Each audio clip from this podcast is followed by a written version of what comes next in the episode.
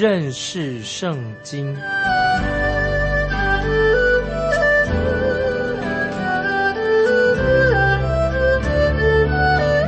认识上帝的话，把上帝的话带到全世界。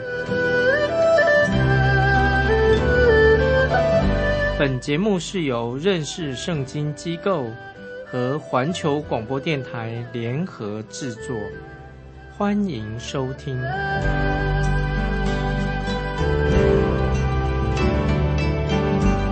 亲爱的听众朋友，你好，欢迎收听认识圣经，我是麦基牧师。我们看约拿书，旧约约拿书。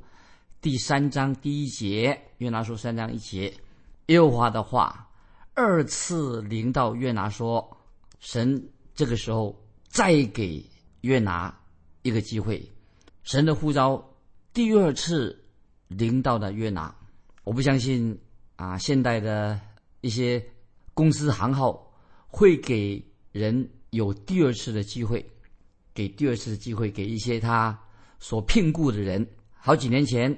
我认识一位啊，银行的一个总裁，地位很高，他也是一个基督徒，他也是我的好朋友。有一次，我就问这位银行的总裁，问他说：“如果你们的分行银行的分行职员里面有一个经理，他卷款逃走了，逃到南美洲去了，带走了资金，但是过了几年，他又回来要求你们的银行饶恕他，再给他一个机会。”给他一份工作，我就这样问他说：“有没有可能？”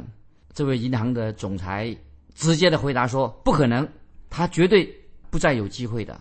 这样的人，他不会有第二次的机会。”听众朋友，我们基督徒要感谢神，凡是听过福音的人，我们都要感谢神。神愿意给你给我第二次的机会，神不会因为约拿啊这个人他是啊非常很有才干，很特别。才对，特别的对他太对待他这么好，神没有把约拿当成一个啊特别的例子。听众朋友，你要记得，在创世纪里面想到有一个人也很特别，就是雅各。你知道雅各的事情吗？雅各他失败了，不断的失败，不是一次，他不断的跌倒了，他甚至羞辱了啊神的名，所做的事情都不讨神学但是神。并没有放弃雅各这个人。雅各，我们知道他的行为很很不好，他是个骗子，也很狡猾。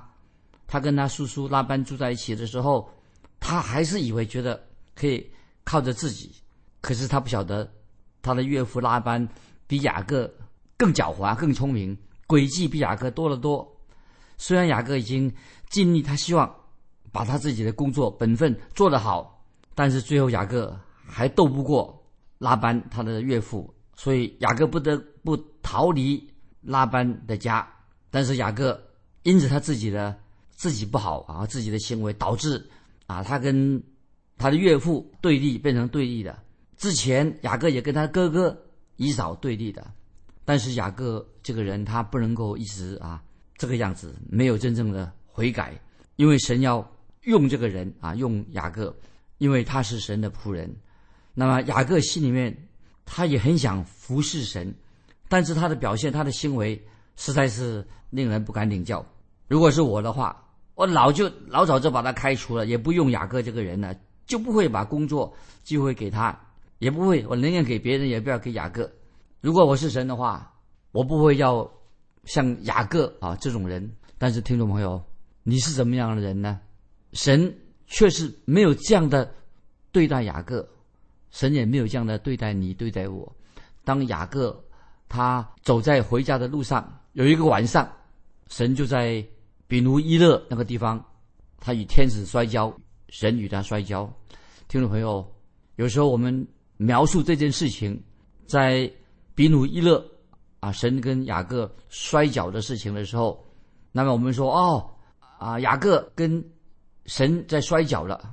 亲爱的听众朋友，雅各是在。没有必要和神摔跤，他怎么跟神摔跤的？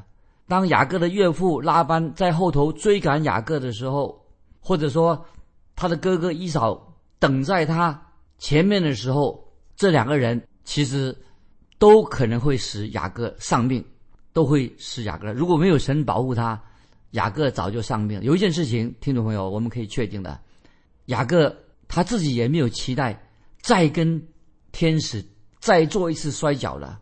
听众朋友，你觉得为什么呢？因为雅各他自己他的问题已经够多了，他一生的问题很多问题。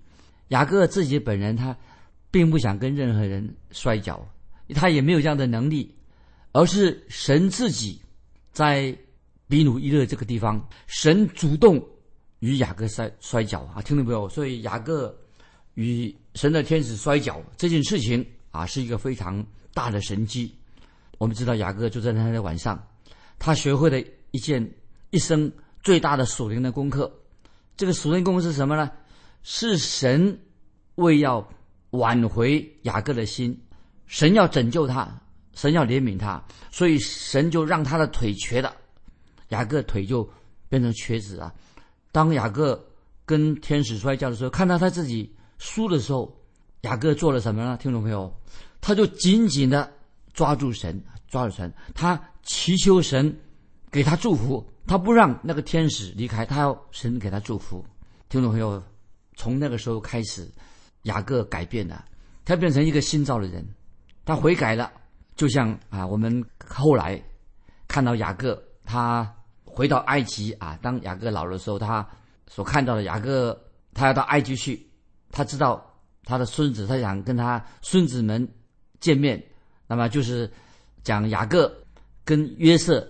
去到雅各当宰相的儿子见面那时候的情况啊，在这个创世纪里面，这很动人的情况。雅各跟他的儿子约瑟见面，也跟他的孙子见面，那么这个很动人的情况。我自己听众朋友，我自己现在已经做主妇了，感谢神，我现在是做主妇了。我知道做主妇的老人啊，我现在年纪也长，年年老了，有时会偶尔会讲话。夸大一些，好像好像吹牛一样，吹一点牛，因为我们老人总希望啊，孙子的小辈啊，啊对你好印象啊，所以我们喜欢有时讲话啊，有意无意的夸大。但是老雅各，你知道老雅各他老了，腿也瘸的，他没有告诉他的孙子说：“你看，那我以前想当年啊，我怎么样的聪明？想当年，哎呀，我怎么样怎么怎么样？我以前怎么样胜过了？”呃，我的哥哥一嫂，我赢过他；我岳父拉班，我也跟他对立过，我也赢他的。在创世纪四十八章十六节啊，听众朋友，我们翻到创世纪四十八章十六节，看雅各年老的雅各怎么说？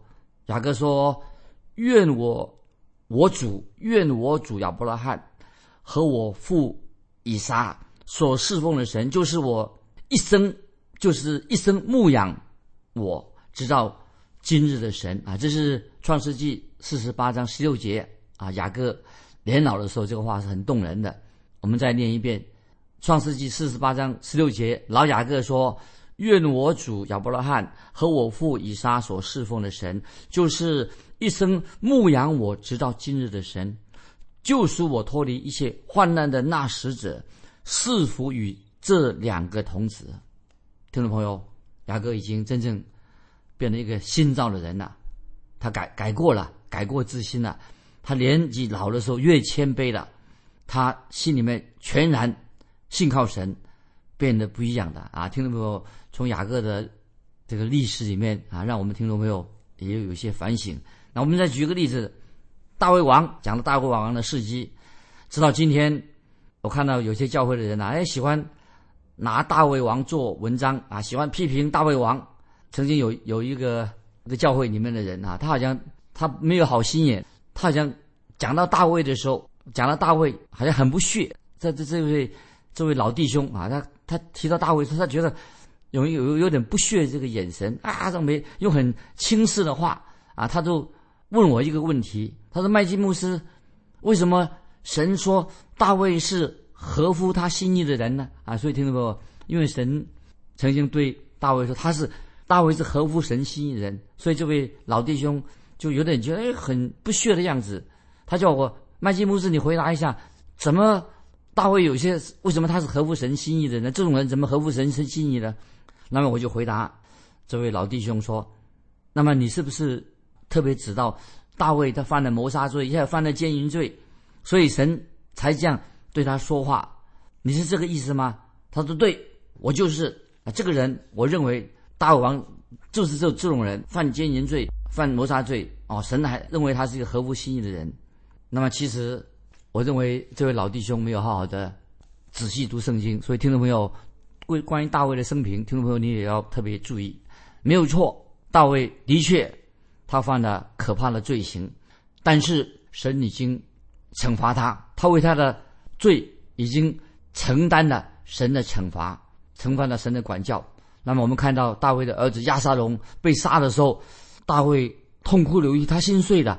他本来以前他要立，他喜欢亚沙龙，希望立他的这个儿子做王的。但是他的儿子拉沙龙居然背叛他，还要造反，带着一群人来，来要杀大卫，对抗大卫。结果亚沙龙在战场战死的时候，大卫他心里面。心碎的痛哭，为亚沙龙痛哭，所以这个记载在《撒母耳记下》十八章三十三节。我们记载大卫他这个做父亲的，他流泪，因为他的儿子死了，儿子这个要这个儿子拉亚沙龙还要杀他，所以大卫就看他儿子亚沙龙死的时候，大卫怎么说呢？在《撒母耳记下》十八章三十三节，大卫流着眼泪说：“我儿亚沙龙啊，我儿。”我儿亚撒龙啊，我恨不得替你死。听众朋友，大卫的心何等的爱他自己这个儿子，虽然这儿子背叛他，大卫为什么？大卫大卫不是胆小怕他啊，但又担心，担心什么呢？大卫最担心的是亚撒龙不认识耶和华真神，没有他一生没有悔改归向神，不认识神。所以大卫他就是为亚沙龙他的儿子伤心。虽然大卫爱亚沙龙，他为他很伤心。神因为大卫犯了罪了，神也惩罚他。大卫犯罪，大卫悔改的时候，神也赦免了大卫。所以在诗篇五十一篇，我们很熟悉的诗篇五十一篇十二节，大卫我们看见诗篇五十一篇十二节，大卫就认真的在神神的面前。悔改，他的说一句话，五章说一节说：“求你使我仍得救恩之乐啊！”他在神面前悔改，他说他愿意悔改，他犯罪，他要得到啊神给他的救恩之乐。那接下来我们就需要啊说到那位长子啊，他来找我那位那这位长子，他就这样啊对对我说，他是问这个问题嘛，所以我就回答他说，我就跟他说，你知道。你应该向神感恩才对，因为大卫他自己说，大卫也说过了，他在神面前悔改的。那么圣经里面有说，大卫是合神心意的人，这是神说的。因为大卫悔改了，他跟神建立好的关系。既然神愿意拯救大卫，那我就跟那位老老弟兄说，他批评论断这个大卫，我说大卫是神合乎神心意的人。既然神愿意赦免大卫的罪，那么神也会。拯救你，老弟兄啊！我说神也会拯救你，也会拯救我啊！麦基啊，认拯救我我自己。所以听众朋友，我们都应该感谢这位满有恩慈的神，就是我们耶稣基督，他给大卫第二次的机会。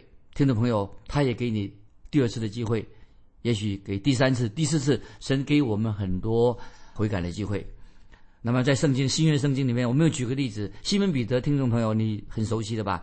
他有没有跌倒过，当然他跌倒过。西门彼得他犯罪的时候，啊，他自己也很痛苦，因为我们知道彼得最出名的事情啊，大家都知道三次不认主。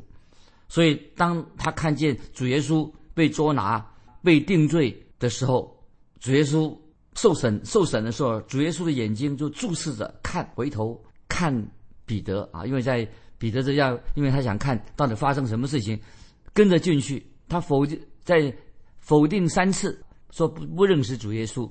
那么我们知道圣经有记载，在新约记载啊，耶稣看啊注视着彼得，当主主耶稣的眼神看也看彼得的眼神，否认他的彼得，他看否认他的彼得。耶稣的眼神不是愤怒，而是耶稣的眼神为什么要看彼得？耶稣的眼神充满了怜悯，充满了慈爱。看着彼得，后来听众朋友，我们都知道彼得发生什么事情了。彼得就跑到外面去痛哭了啊！他悔改，他很痛苦，他三次不认主。那么他就耶耶稣还看着他，用充满怜悯爱的眼神看着彼得。那么彼得就跑去痛哭。后来我们都知道，主耶稣从死里复活以后，又亲自向西门彼得显现，感谢神啊！彼得那个时候已经恢复了跟神的、跟主耶稣的亲密的关系。亲爱的听众朋友，如果你是神的儿女，你也曾经犯了罪，或者你现在心里面也觉得有罪恶感，你可以直接就来到主耶稣面前，只要你很坦诚的、诚恳的在神面前悔改，你可以把你的。内心的痛苦，把实实情、实情、真真实的话告诉主耶稣，主耶稣一定会赦免你，他会接纳你，因为主耶稣是给我们第二次机会的神，神给我们机会，第二次给你机会。我再举一个例子，有一个人也曾经失败过，就是约翰马可，就是马可。那么他起初并不像一个很勇敢的、忠心的宣教士。那马可他本来啊，这个名叫约翰马可，约叫约翰的马可，他是很懦弱的人。那他他去传福音，跟保罗传福音，结果他回心变心了啊，他要回家，他回心转意了，转回他他转回家了，他要回家。可以说，因为马可这个样子，这个态度啊，他传福音传了一半，他不跟保罗了，他要回家了，退出第一次的宣教之旅，就跟离开了使徒保罗。圣经里面记载，约翰马可他有一个好朋友啊，就是老好人巴拿巴啊，巴拿巴，他却留住马可，巴拿巴就亲自带马可参加第二次的宣教之旅。但是保罗说他不想带马可同去，因为保罗认为说他跟他不喜欢马可这个人，他跟他关系已经结束了。那他也许保罗就对巴拿巴说：“我不要带他这种人。”一起去宣教，一起跟他传道，因为他上次中途就回心转意啊，就是变心了，跑回家，跑回家的。但是后来听众朋友，马可他也改变了，也是悔悔过了。那么后来保罗对他的看法，听众改变了，因为神自己接纳了马可。后来保罗最后一封书信的时候，就提摩太后书二章十一节，看保罗怎么样。接纳马可的状况啊，就是情况。提摩太后书二章十一节说：“你来的时候要把马可带来，因为他在传道的事上与我有益处啊。”这是提摩太后书二章十一节说：“你来的时候要把马可带来，因为他在传道的事上与我有益。”所以感谢神，我们看到保罗也不计较马可以前他所犯的错。因为马可也完成了他自己的宣召的施工，亲爱的听众朋友，神呢给马可第二次机会，听众朋友，你要不要现在也感谢神啊？在神面前，神常常给我们第二次机会，而向神感恩呢？那么我再举一个例子啊，这个例子并不在圣经里面啊，不是圣经里面所举的例子。那我是啊，我是讲我自己的一个见证啊，我透过一个广播的节目，我就因为我是做。福音广播啊，认识圣经的福音广播节目，曾经教导约拿书，就是我们现在查考这件约拿书。我曾经详细的解释约拿书三章第一节的经文，就解释特别讲约拿书三章第一节经文之后，那么过了两天呢，就收到那个听众写了信啊，写了信给我。所以听众朋友，我也非常欢迎你们有感动啊来信，你跟我们分享。这位来信呢？听众朋友，他是一个医生啊，他是一个内科医师，医生一个大夫，他就写信寄来，他说一件事情，他就写信，他说麦基牧师，我希望你知道，你一引用约拿书的经文，对我来说啊，这个三章第一节约拿书是圣经上很重要一节经文。当你说到神愿意给我们第二次机会的时候啊。他说：“我听到你这样广播的时候啊，我就回转、悔改、回转归向神了。那么他就就细说啊，他自己自己曾经啊，他是就是一一个名医啊，一个大夫，有名的大夫，他也是在教会里面服侍的。那么后来教会里面发生一件事情，就是在处理教会的土地跟金钱的事情啊，出了问题，所以教会的这些长老、执事、同工们呐、就怪责啊这位医师啊，写信给医师。其实这位医师他是无辜的，他自己并没有涉入这个这些关于教会土地跟金钱的问题，因为他们这样怪责他，他没有涉入，所以他心里面就一直存着苦毒，所以他就离开那个教会。那么他就离开那个城市，他也不再自己不再去教会的。后来就因为听了关于约拿书的这个福音广播，我们的福音广播节目啊，认识圣经这个节目，那么他他特别听到我说到神愿意给我们第二次的机会，那么他就信上他写信给我说，他说我像一个在沙漠里面快要渴死的人，灵性上快要干渴快要死亡的，我就好像得到一杯凉水一样，让我心里面重新啊重新站立起来，重新得到安慰。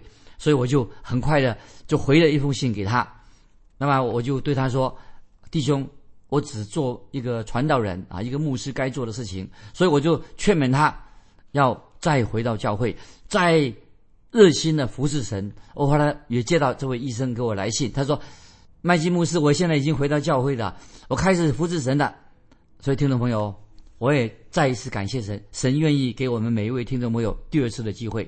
我们看见约拿书。这个里面的重要的信息，就是说，当看到神的儿女记载了神的儿女他犯罪的时候，当他悔改归向神的时候，神一定会接纳他们。所以新约圣经路加福音浪子回头的浪子回头这个故事也是一样。当这个浪子回到家里面的时候，他没有被他爸爸毒打，他爸爸反而为他办了一个场宴席，那父亲亲吻他。